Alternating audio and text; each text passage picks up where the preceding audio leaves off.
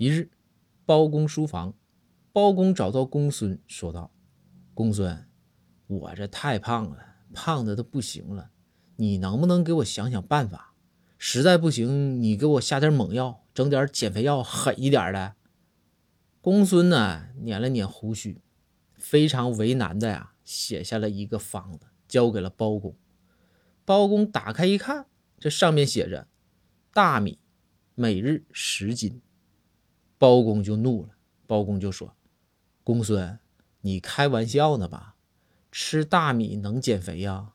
一天十斤米，我这不得胖的飞起呀？”公孙回道：“大人。”大米是大米，用法不同。